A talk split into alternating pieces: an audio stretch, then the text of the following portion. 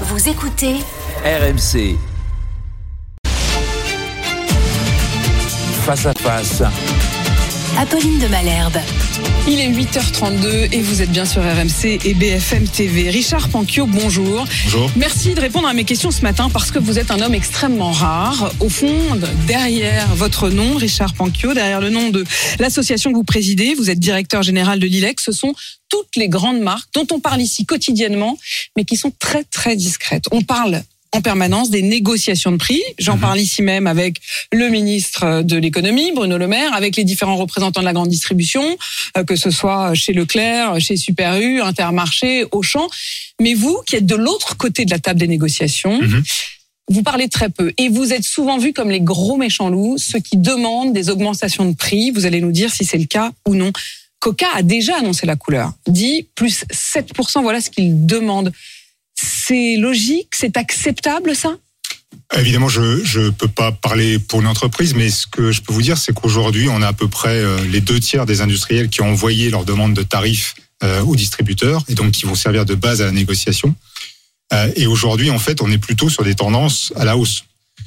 Pourquoi les tarifs sont à la hausse? Parce que les structures de coûts des industriels sont eux-mêmes à la hausse. Alors dans le cas de Coca, je trouve que c'est déjà un bel exercice de, de, de communication parce que c'est vrai que les entreprises euh, communiquent assez peu, euh, parlent assez peu. Donc je trouve c'est un exercice courageux. Et c'est exercice- d'ailleurs pour ça que vous êtes là aussi ce matin. C'est rare euh, de vous entendre, mais Coca fait la même chose en quelque sorte en disant, en prenant les devants, en disant oui, on va augmenter nos prix. On vous entend d'habitude pour dire on va baisser les prix. Et, et là, c'est pour dire qu'on va augmenter.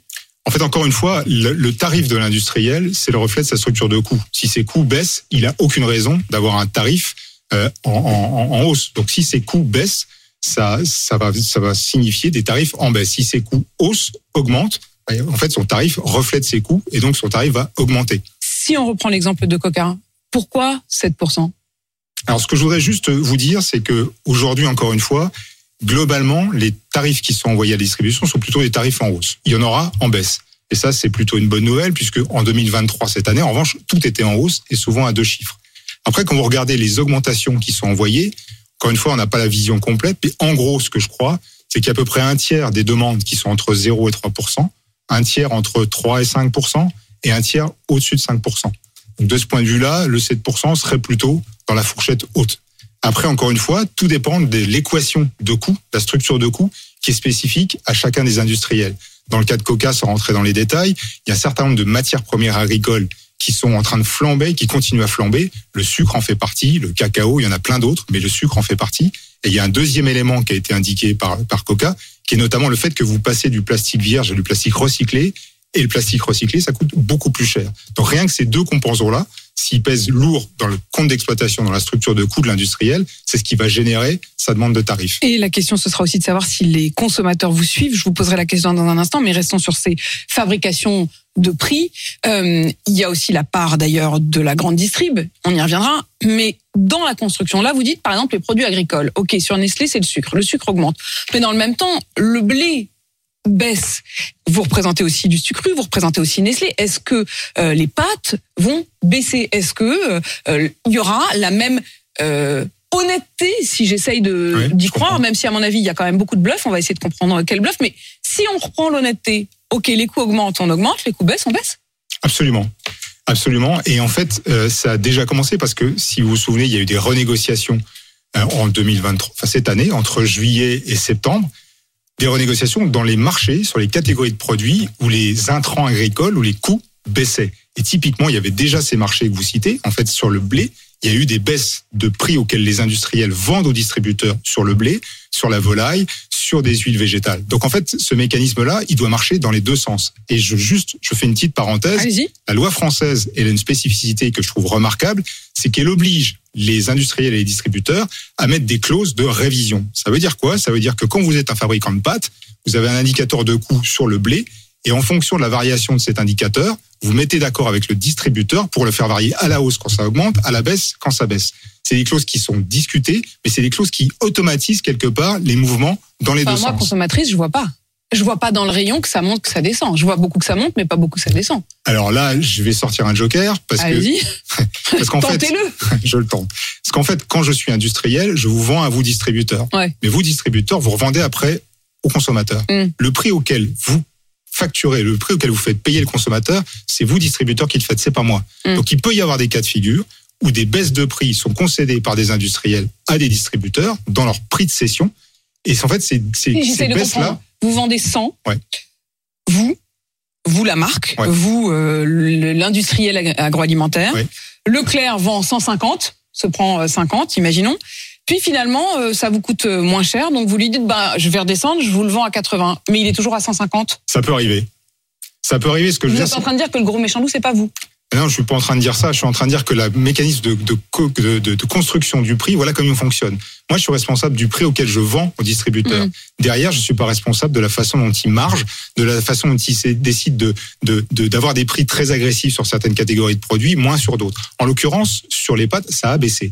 Et ça a baissé pratiquement partout. Parce que c'est un produit Sur les huiles, peu. Alors que pour le coup, les huiles avaient baissé. Ouais, les huiles ont baissé, probablement pas autant dans les prix consommateurs que ce que nous on a baissé, c'est possible, mais sur le blé, sur les pâtes, ça a vraiment baissé. Les prix consommateurs ont baissé. Quels autres produits vont baisser? Vous avez dit qu'il y aurait certains produits dont les, dont les prix vont baisser. Lesquels? Alors ça, là encore, ça dépend de, de, de la structure de coût de chacun des industriels, mais c'est vrai qu'on est toujours sur des tendances plutôt baissières sur un certain nombre de, de céréales. Euh, Il y a la, la viande de porc qui est plutôt qui est plutôt à la baisse, la, la pâte à papier est plutôt à la baisse. Après, il y a le prix de l'énergie, il y a des, des intrants comme ça qui sont à la baisse. Il y a euh, les huiles végétales continuent à continuent à baisser. Mais si je vous fais la liste de ce qui augmente, j'en ai malheureusement beaucoup plus. J'en ai beaucoup plus. Vous avez euh, le sucre, le cacao, euh, la tomate, euh, l'orange, le riz, l'huile de l'olive. Voilà, vous avez beaucoup plus d'intrants qui sont là, la, pomme de terre, le- les, noisettes. Voilà, il y a beaucoup plus de, matières premières agricoles qui augmentent que de matières qui baissent. Richard Panquio, pour ceux qui nous rejoignent, je rappelle que vous êtes donc à la tête de l'ILEC qui représente tous ces grands industriels de l'agroalimentaire, Coca, Pepsi, Mars, Danone. Et jusqu'à présent, dans la négociation, vous aviez une date butoir, une fois par an, le 1er mars. Aujourd'hui, entre en activité une loi qui a avancé les négociations. L'objectif, c'était justement de faire baisser les prix. Je voudrais qu'on réécoute ce qu'en disait Bruno Le Maire. Regardez le projet de loi que nous venons de faire adopter, 149.3, avec euh, Olivia Grégoire, à l'Assemblée nationale et au Sénat, qui anticipe d'un mois les négociations commerciales. Qu'est-ce que ça veut dire? Ça veut dire que la baisse des prix de gros sur le blé, sur l'huile, pourra être répercutée plus tôt sur les prix alimentaires.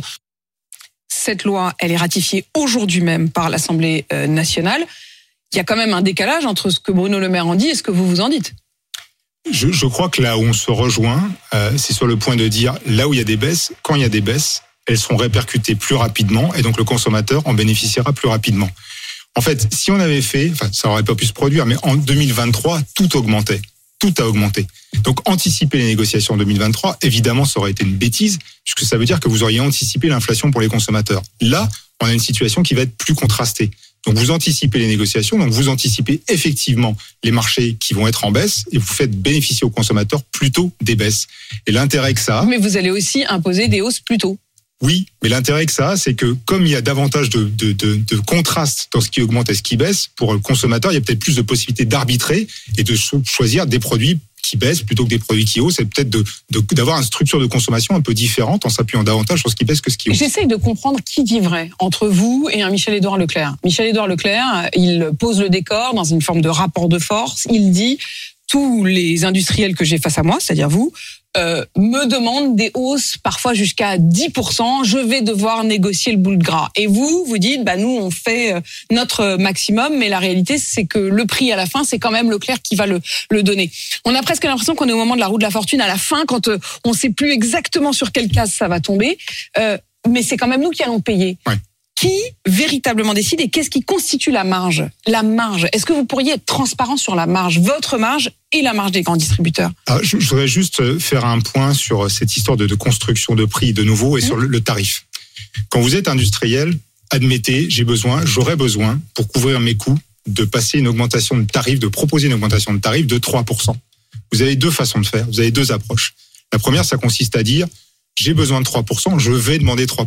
Et je vais expliquer point par point, dixième de point par dixième de point, à au distributeur, pourquoi j'ai besoin de 3%. 2% parce que l'augmentation du prix de la matière première, 0,5% parce que l'énergie, etc. Ça, c'est la première approche. vous êtes sûr que jamais vous sortez avec 3% parce que l'objectif du distributeur en face de vous, c'est de négocier. Donc la deuxième approche, qui est celle qui est pratiquée par tous les industriels, c'est d'anticiper cette négociation qui fait qu'un acheteur en face de vous, un distributeur va de toute façon, de toute façon, contester votre augmentation de tarif, essayer d'en récupérer le plus possible. Donc qu'est-ce que vous faites? Vous êtes industriel, vous avez besoin de 3%, vous avez demandé 5, 6, 7. Oui, c'est de la négo, quoi. Vous négociez le bout de gras, comme tout le monde. C'est la négo, mais en France, elle a une dimension et il y a un spectre de, de, de une variation entre ce que vous demandez et le besoin qui peut être plus important qu'ailleurs, parce que ce, cette négociation, elle est plus spécifique en France qu'ailleurs. Donc, ce que je veux dire par là, c'est qu'encore une fois, quand vous avez aujourd'hui des gens qui vous disent j'ai des tarifs à 7, 8, 10 ils savent très bien qu'il y a de toute façon une partie là-dedans que l'industrie a déjà anticipé de négocier et de concéder. Donc le résultat de la négociation, il sera inférieur, très nettement inférieur au tarif. Le deuxième commentaire par rapport à ça, c'est que là, on parle d'une négociation à la française et on parle de négociation en France. Il se trouve qu'il y a aussi des négociations internationales, en plus des négociations en France. Donc quand vous êtes industrie... Comment ça marche ailleurs Juste, quand vous êtes en France, vous avez besoin d'intégrer dans votre tarif la négociation que vous allez avoir à l'international, à Zurich, à Genève, à Bruxelles, etc. Parce que toutes les enseignes vous vendent des services internationaux que vous avez l'obligation de payer. Donc vous financez avec votre augmentation de tarif. Donc le tarif dont on parle ici, il sert aussi et donc il va être raboté par des négociations internationales. La question que je vous pose aussi, c'est la question des marges. Oui. Et c'est pas seulement moi qui vous la pose, c'est Emmanuel Macron lui-même oui. qui a sous-entendu oui. que quand même vous euh, profitiez un peu de l'inflation internationale pour gonfler vos marges. Il demande à ce qu'il y ait, je cite, une modération des marges. Comment vous l'avez compris ça et est-ce que vous allez faire un effort? Alors, première chose, euh, on a la vision complète des augmentations de nos coûts, des industriels que je représente, de la centaine d'industriels que je représente, sur les années 2022 et 2023. La totalité de l'augmentation des coûts, pour nous, avec la matière première agricole, le transport, l'énergie, les salaires, c'est 3 milliards. Ce qui a été répercuté en masse d'argent, en augmentation dans les discussions avec les distributeurs, ça a généré pour nous 2 milliards. Il y a un écart de 1 milliard. D'accord? Donc ça veut dire que les industriels ont absorbé, soit spontanément, soit en anticipant la négociation, soit pendant la négociation, 1 milliard un milliard qui n'a donc pas été euh, imposé aux, aux, consommateurs. Donc en fait, il y a eu une dégradation en 2022 très nette de la rentabilité des industriels. Alors quand on parle de rentabilité, euh, aujourd'hui, il y a beaucoup de chiffres qui sont euh, issus des, des travaux de l'INSEE. On a beaucoup de discussions avec l'INSEE parce qu'on... On s'attend d'ailleurs d'une minute à l'autre à avoir les chiffres de l'INSEE sur l'inflation du mois. Hum. Alors sur l'industrie agroalimentaire, qui est un des agrégats de l'INSEE, il y a en fait beaucoup de choses qui ne sont pas du périmètre des entreprises que je représente. C'est un périmètre qui est beaucoup plus large que ça. Nous, on a été chercher les résultats des entreprises. Mmh. Et encore une fois, c'est des résultats qui sont publics, qui sont dans les grèves des tribunaux. Vous pouvez les extraire dans une base qui s'appelle la base Diane. On a fait l'exercice pour tous nos adhérents. En fait, le résultat de la marge qu'on appelle l'excédent brut d'exploitation, il est d'entre entre les années 2016 et 2021, il est de l'ordre de 5%.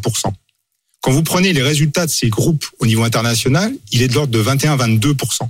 Donc la rentabilité des filiales françaises est trois fois inférieure. Ce que vous voulez dire, c'est que vous avez fait un effort en France. Bien sûr, et ça fait des années que ça dure.